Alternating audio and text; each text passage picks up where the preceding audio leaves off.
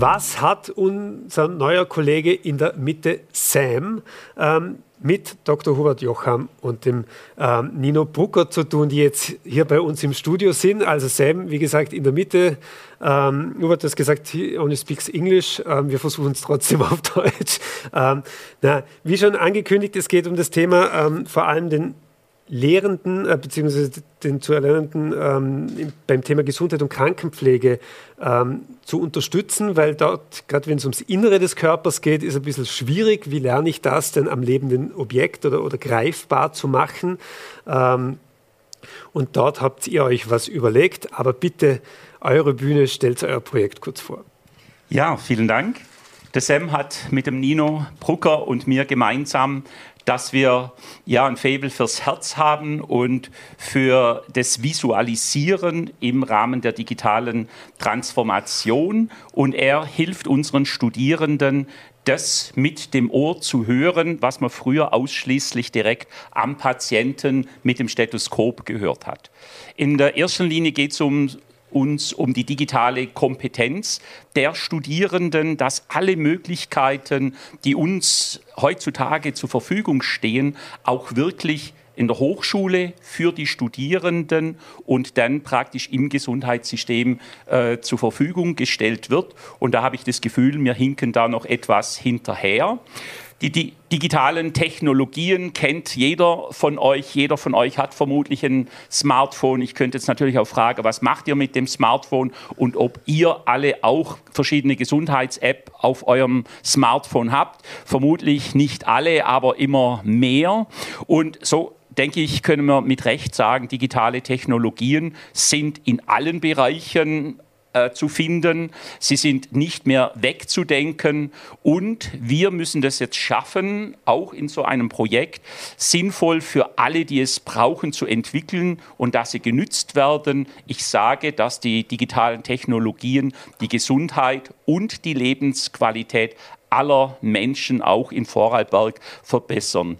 Die digitale Gesundheit, die hat gestern schon begonnen. Wir sind aber noch nicht so weit, dass wir an diesem gestern anknüpfen können. Wir müssen gemeinsam in die Zukunft schauen.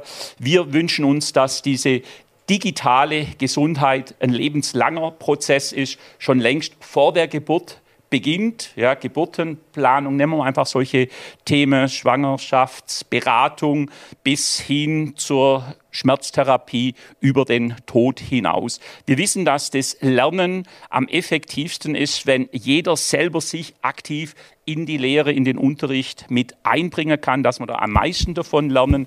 Und an diesem Beispiel des Herzens können wir uns das einfach so vorstellen. So ein Bild hat man im Anatomieunterricht, im Biologieunterricht bisher bekommen. Man weiß, dass das Herz zwei Kammern hat, dass es Ventile hat, dass es Arterien und Venen gibt. Aber das Herz ist weit, weit mehr. Und man weiß, wo es auf Röntgenbildern, auf äh, CTs, MRTs, auf wichtigen Untersuchungen zu finden ist. Für unsere Studierenden ist es aber wichtig, dass sie sich diese Organe, all das, was sie in Anatomie gelernt haben und was sie dann später in der Klinik, in der Hauskrankenpflege, in der Langzeitpflege tatsächlich bei ihren Patienten denn untersuchen, dass sie sich das noch besser vorstellen können. Und da sind wir auf diese digitalen Technologien angewiesen. Wir haben das als Übergangsphase mit dem SEM versucht, der sozusagen jetzt dem Nino, unserem Entwickler für die Augmented Reality, sozusagen 24 Stunden rund um die Uhr den Patient zur Verfügung stellt. Weil später im Unterricht, jetzt mit unseren neuen Studierenden, die dann im September bei uns beginnen, soll dieses Augmented Reality, was wir gleich vorstellen, dieses schlagende Herz in Echtzeit auf den Patienten projiziert werden. Das zeigen wir jetzt in diesem kurzen Video, was der Nino bis jetzt entwickelt hat auf dem SEM, so wird es später auf dem Patient äh, zu sehen sein, dass da Marker angebracht sind. Und dann sieht die untersuchende Person, die Studentin, praktisch das schlagende Herz geschlossen und geöffnet, teilweise rotierend auf der Patientin, wo dann entweder eine Mitstudentin ist oder eine Schauspielpatientin und kann dann, so wie es nach den wissenschaftlichen Kriterien mit einem ganz normalen Stethoskop zu untersuchen ist, dass sie das jederzeit dann im klinischen Setting machen kann, genau weiß, wo und wie dieses Herz tatsächlich schlägt, wie es sich anhört, wie es sich anfühlt.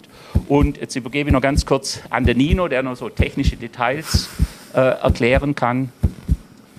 Ja, also wir wollten noch auf die Unterschiede zwischen Augmented Reality und Virtual Reality eingehen.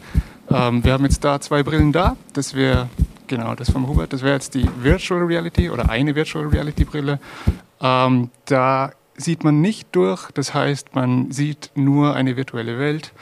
Ähm, bei uns, bei Augmented Reality, wäre es so, dass man, das wäre jetzt da die HoloLens, die, da sieht man normal durch, wie bei einer Brille, aber zusätzlich wird die Realität quasi erweitert, daher auch das Augmented Reality äh, mit virtuellen Objekten, bei uns eben jetzt das Herz, ähm, die Rippen, Beschreibungen und was es eben noch so braucht. Vielen Dank, Nino. Und das ist unser Ansatz, dass wir sagen, die Studierenden, die brauchen diese digitale Kompetenz, die digitale Transformation in das echte Leben, in die richtige Berufswelt, in den Gesundheitsbereich gelingt dann, wenn die Studierenden bereits im Studio mit diesen modernsten Technologien konfrontiert sind, dann fühlen sie sich sicher und sie tragen das dann in die Praxis hinaus und somit diese digitale Transformation durch das Studium in die Praxis.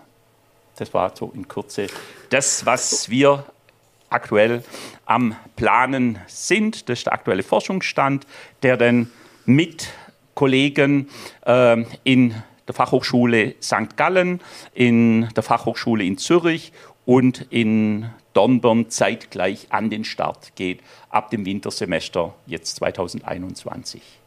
Das heißt, man kann das denn auch in diesen Fachhochschulen direkt aktiv nutzen oder, oder wie, wie, wie kommt das auch in die, die Krankenpflegeschulen nachher? Ja, die Krankenpflegeschulen ist dann noch ein, ein weiterer Schritt. Ja. Mhm. Wir sind jetzt einfach in einem Projektverbund, das ist ein europäisches äh, Forschungsprojekt in der Euregio Bodensee, wo die Internationale Bodensee-Hochschule ausgeschrieben hat und dass wir länderübergreifend miteinander zusammenarbeiten. Aber wir möchten natürlich, dass das weitergeht und werden das in einem nächsten Schritt, wenn es bei uns erfolgreich ist, auch allen Krankenpflegeschulen und den Partnern in den Krankenhäusern auch zur Verfügung stellen. Weil nur so mhm. wird der Theorie-Praxistransfer äh, ja, erfolgreich sein, aber der Fokus liegt auf unsere Studierenden. Sie sind die junge Generation, die deutlich, deutlich besser mit diesen Technologien äh, umgehen können, wie wir mhm. äh, Oldschool-Lehrer äh, das können. Und da brauchen wir diesen, diesen Spirit der Studierenden und stellen das ihnen zur Verfügung. Aber die Oldschool-Lehrer müssen, müssen den, den, Weg bereiten, dass das überhaupt möglich ist, Nino wahrscheinlich, ja. oder? Ähm, wie, wie, ist denn das jetzt, stellt man sich das mit gerade mit der HoloLens, die ja dort äh, liegt, von Microsoft kommt, was ja jetzt, das kann man nicht einfach so im Handel kaufen, sondern das, das haben ja ähm, teilweise nur gewisse Institutionen also als Fachhochschule ziemlich früh schon, glaube bekommen äh, gegenüber anderen. Wie ist das, man muss das ja auch visualisieren, oder? Also es ist ja jetzt nicht nur die Brille aufsetzen und jetzt die Marker positionieren, sondern du musst dir das visualisieren, was derjenige dann auch sieht. Wie, wie aufwendig ist denn das? Äh, wie aufwendig die Entwicklung quasi ist. Ja. So ähm, das kommt drauf an. Also bei uns, wir haben jetzt eigentlich nicht ein sehr komplexes ähm, Projekt. Also es gibt eigentlich nur das Herz, äh, die Rippen und eben wird noch mehr Funktionen geben. Äh, wir sind auch jetzt eigentlich relativ früh noch in der Entwicklung.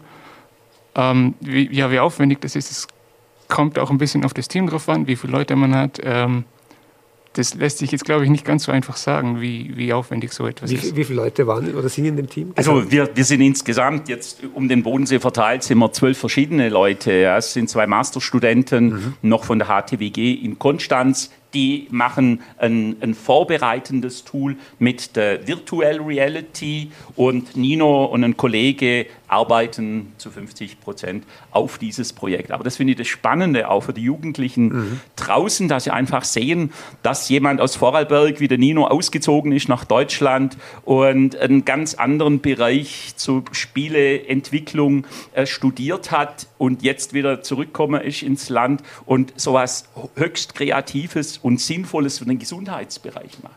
Wir brauchen diese jungen, digital kompetenten Leute im Land, dass es oh, tatsächlich, es muss entwickelt werden, das gibt es nicht von der Stange. Ja. Und es gibt ein Modell für das Herz, das haben wir gekauft, aber dann arbeitet der Nino an diesem Herzen so, bis die Experten, die im Projekt sind, sagen, so muss es sein, so sieht es in der Anatomie in Echtzeit aus. Und das ist das Abstrakte. Und diese große Herausforderung, dass man nicht irgendwelche Bilder von einem Herz zeigt, wie jeder malen kann, sondern so, wie das Herz tatsächlich ist. Mhm. Und das ist Nino bis jetzt in der kurzen Zeit hervorragend gelungen. Und da sind wir noch, wir haben ja noch Zeit bis zum Start des Wintersemesters. Wie sind das? Ist, das fokussiert sich jetzt auf das Herz, auf den Oberkörper, das heißt ohne Lunge. Also es ist wirklich einfach, wo liegt das Herz, in verschiedenen Ebenen machbar. Ähm, Stellt man sich jetzt das zu einfach vor, das auf, auf, andere Gefäße einfach zu hoch zu skalieren oder muss man sagen, na, das ist dann schon wirklich, jedes Organ ist so in sich speziell, dass es, dass es eigentlich ein eigene, eigenes Projekt sein muss? Also es lässt sich eigentlich schon skalieren, aber der Entwicklungsaufwand wird dann natürlich schon um einiges mehr. Mhm. Ähm, man muss auch beachten, wie die Organe im Zusammenhang, also miteinander spielen. Also es gab die Idee zum Beispiel, dass wir die Lunge mitnehmen ähm, die haben wir aber relativ schnell verworfen, weil das, wenn sich die Lunge irgendwie, also wenn sich die Lunge richtig bewegt beim Atmen, muss sich das Herz auch irgendwie mitbewegen und umgekehrt. Und das realistisch darzustellen funktioniert, aber es ist natürlich, das, das wird dann sehr komplex. Für dieses Projekt haben wir einfach Keep It Simple. Mhm. Wir wollen einfach starten, um das mal der Welt draußen zu zeigen es funktioniert. Wir kennen niemanden, der das bis jetzt macht. Ja. Das wird also im deutschsprachigen Europa zumindest ein Pilot sein. Und wenn das einwandfrei funktioniert, die Praxiskollegen sagen, das muss so einfach sein, dass es überall funktioniert und dass die Lehrenden in diesem klinischen Assessment, Lehrveranstaltungen nicht noch extra einen Techniker zur mhm. Seite brauchen. Und lieber machen wir das gut und sicher und sagen, mit dem Herzen funktioniert das bereits im ersten Semester. Und ich bin fest davon überzeugt, dass da viele Arbeitsplätze, Start-ups entstehen werden, die diese Technologien dann in Serienreife bringen. Und dann irgendwann, so wie das in VR, gibt es ja auch schon der ganze Körper, die ganze Anatomie, ist total simpel. Aber selbst das ist was Besonderes. Mhm. Das gab es auch nicht einfach so von der Stange.